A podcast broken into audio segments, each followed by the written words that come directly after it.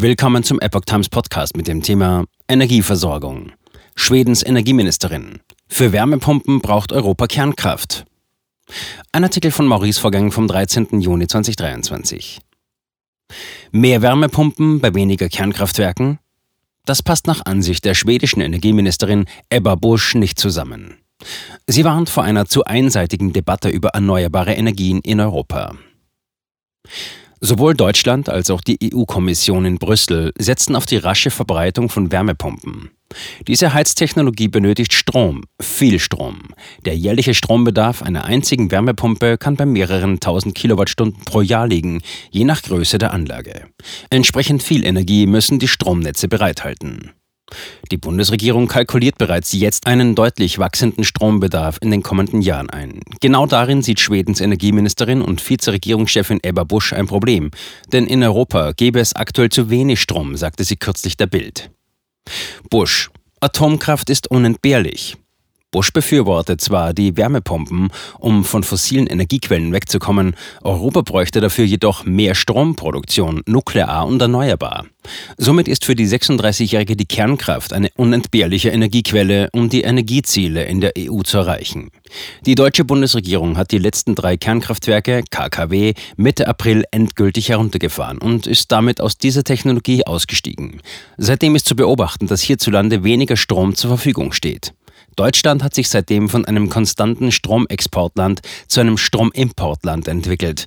Unter diesen Umständen sieht Bush für Deutschland keine Chance, dass es seine energiepolitischen Ziele erreichen kann.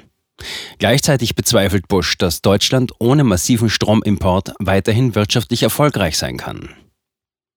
Strommix in Schweden. Derzeit bringen Wind- und Wasserkraft 60 Prozent der schwedischen Gesamtstromversorgung, wie die deutsch-schwedische Handelskammer informiert. In den vergangenen Jahren hat auch die Solarenergie mehr an Bedeutung gewonnen, macht aber mit einem Prozent nur einen sehr geringen Anteil an der Gesamtproduktion aus. Auf die Kernenergie entfallen 30 Prozent der schwedischen Stromerzeugung. Darüber hinaus verwendet Schweden nur wenig Gas und keine Kohle für die Erzeugung von Strom. Das bedeutet, dass 91 Prozent der schwedischen Stromerzeugung frei von fossilen Brennstoffen sind.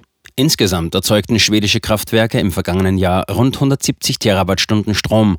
Aus einer vom schwedischen Branchenverband Energiefördertagen beauftragten Analyse geht hervor, dass sich der Strombedarf Schwedens bis 2045 verdoppeln wird. Bis dahin wird der Bedarf auf 330 Terawattstunden geschätzt. Deshalb plant das skandinavische Land nun in den kommenden Jahren seine Stromproduktion weiter zu steigern, wie Bush mitteilte.